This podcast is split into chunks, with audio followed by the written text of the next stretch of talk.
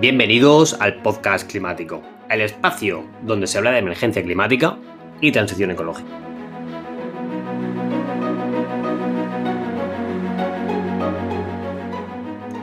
Soy Ángel Silvente, divulgador de medio ambiente durante más de 20 años. No busco caerte simpático ni tranquilizarte con cosas del tipo recicla y todo irá bien. Mejor hablamos con honestidad. Mejor hablamos claro.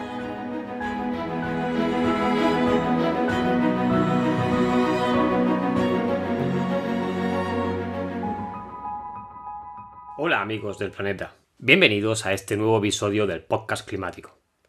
Vamos a entrar a saco con algunas ideas y conceptos que todo habitante de la Tierra debería conocer sobre el aire y sobre la atmósfera que le rodea.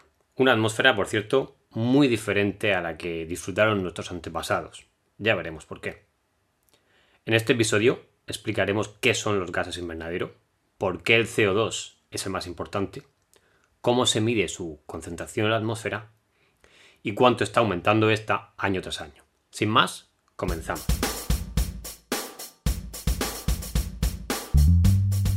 ¿Habías pensado alguna vez que el aire que respiras es diferente al que respiraron personajes como Platón, Cervantes o Picasso? Y no me refiero al aire claramente contaminado de las ciudades, no. Me refiero a eso que llamamos aire puro, al aire de la montaña, del campo o del mar. Da igual donde vayas, ese aire cada día es más rico en dióxido de carbono y otros gases invernadero. La concentración del CO2 ya está en 420 partes por millón y no deja de aumentar año tras año. A lo mejor te preguntas cómo de malo es eso, o qué demonios es una parte por millón, y quién y cómo lo están midiendo. Eso es lo que te voy a explicar en este episodio. Para tu tranquilidad, al menos en parte, hay que decir que el CO2 no es tóxico, a menos a esas concentraciones. En un espacio cerrado y concurrido, como un aula o en un bar, podemos estar respirando hasta unas 2.000 partes por millón sin que nos demos ningún efecto especialmente llamativo. No, no es a la salud humana a lo que afecta el CO2. Es al clima, como ya lo sabes. El CO2 o dióxido de carbono es un gas incoloro, sin olor, y ligeramente ácido y algo soluble en agua. Es un gas generado en cualquier proceso de combustión de hidrocarburos, y también como consecuencia del metabolismo animal. Cada vez que expulsas aire por tus pulmones, expeles CO2. Esto es parte del ciclo natural del carbono. El CO2 es el principal alimento de las plantas, pues lo necesitan para realizar la fotosíntesis. En ese proceso, ellas incorporan el carbono de la atmósfera a sus tejidos y estructuras internas.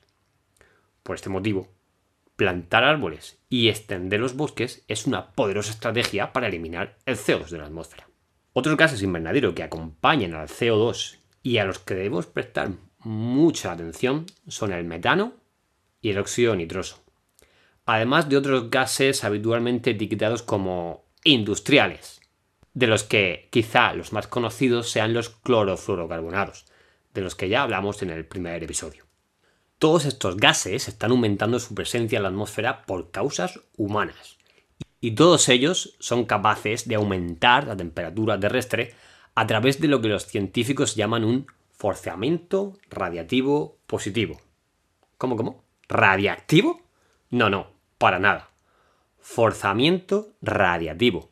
Radiativo de radiación. Es decir, esto no es otra cosa que un término técnico para medir la capacidad de influir en el clima de esos gases para retener radiación infrarroja.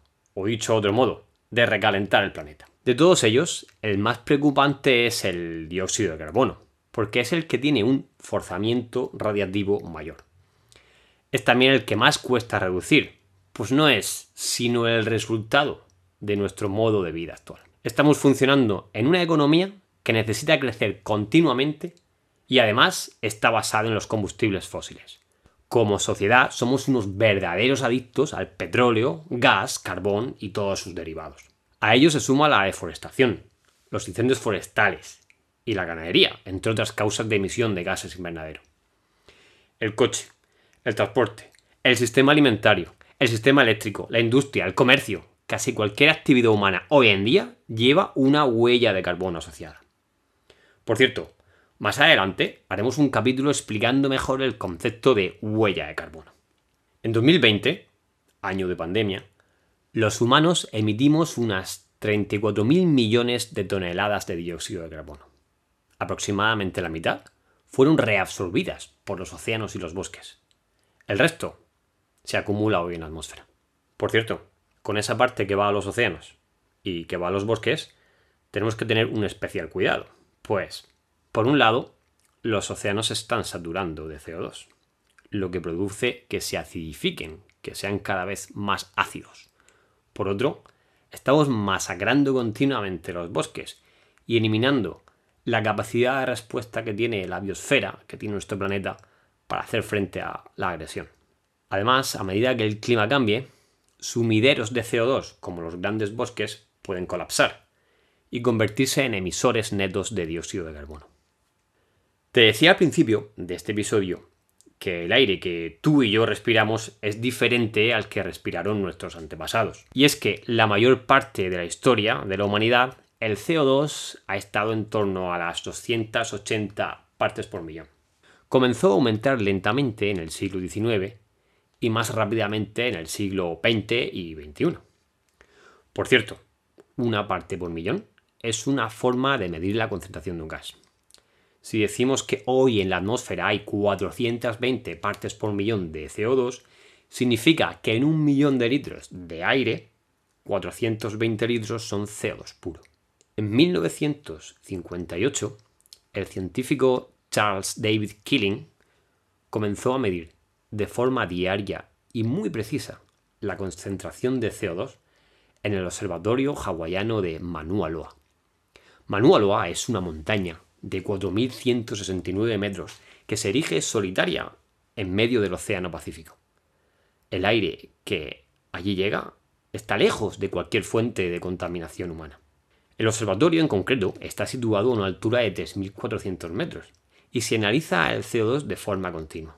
También se monitorizan otros gases invernadero, como hemos comentado antes, metano, óxido nitroso y esos gases industriales. Pues bien, la serie de mediciones de Manu Aloa, en ocasiones conocida como curva de Killing, en honor a este científico, es la serie más larga y precisa que existe. A ella se fueron sumando estaciones similares por todo el mundo, como la de Izaña, que tenemos aquí en las Islas Canarias, en Tenerife. Y el resultado es que todas ofrecen los mismos datos cada vez hay más CO2 en la atmósfera. Una de las cosas que se puede constatar de los datos de esos observatorios es que el ritmo de aumento de la concentración de CO2 se está acelerando. En la década de los 60 era inferior una parte por millón al año. Actualmente está en 2,5 partes por millón anuales y no parece dejar de acelerarse. En 2020, la Agencia Internacional de la Energía ha estimado una caída del 8% en las emisiones globales, por efecto de la pandemia y de los confinamientos. Pero esto no ha tenido ningún efecto perceptible en la concentración de CO2, y mucho menos en la tendencia al calentamiento global observado. Algunas personas me preguntan a veces si la primavera más lluviosa y, menos calurosa que hemos tenido en el sureste en 2020 y 2021 podría ser efecto de haber contaminado menos en el confinamiento. Pero lógicamente esto no es así, por mucho que nos pese. Entonces, resumidamente, hemos visto que los gases invernadero, con el CO2 como pieza clave, se están acumulando masivamente en la atmósfera. Sin que respirar más CO2 suponga un problema para la salud, sí lo es para el clima. Un gran problema. Los científicos monitorizan diariamente este CO2, como si le midieran las constantes vitales al planeta. Y estas constantes vitales dan signos de que el paciente, el planeta, está empeorando. Es algo que no podemos ignorar. Como sociedad debemos reconocer nuestra responsabilidad en los cambios que estamos generando y ser conscientes de las consecuencias. Es urgente abandonar los combustibles fósiles como fuente de energía. El carbono almacenado en ellos debe quedarse justo donde está ahora mismo, bajo tierra. Por cierto, el carbono fósil es un carbono que los químicos han podido identificar a través de los isótopos que lo constituyen. y han podido determinar en qué medida el CO2 presente hoy día en la atmósfera es de origen fósil y cómo este es cada vez más abundante. ¿Qué cambios debemos hacer para conseguir reducir la cantidad de gases invernadero? ¿Es posible hacerlo? ¿Cuánto tiempo tenemos para eso? Este es un viaje apasionante hacia la sostenibilidad real. Es un viaje en el que quiero que me acompañes con tus ideas, propuestas e iniciativas. Un viaje al que se irán uniendo viajeros que compartan con nosotros sus experiencias, éxitos y fracasos en su lucha por salvar el planeta. Espero que este capítulo te haya sido útil y tengas una mejor visión de conjunto de lo que son los gases invernadero y su papel en la atmósfera. En las notas del episodio tienes enlaces directos a los datos que publican casi en tiempo real los observatorios de Loa y de Izaña. Así que amigo, amiga, ponte las pilas. Habla de esto, difunde. Recuerda que los actos hablan mucho más fuerte que las palabras. Infórmate y sigue escuchando este canal de podcast. Si piensas que lo que cuento aquí es importante, por favor, compártelo. Gracias por escuchar el podcast climático. Nos vemos en el próximo episodio.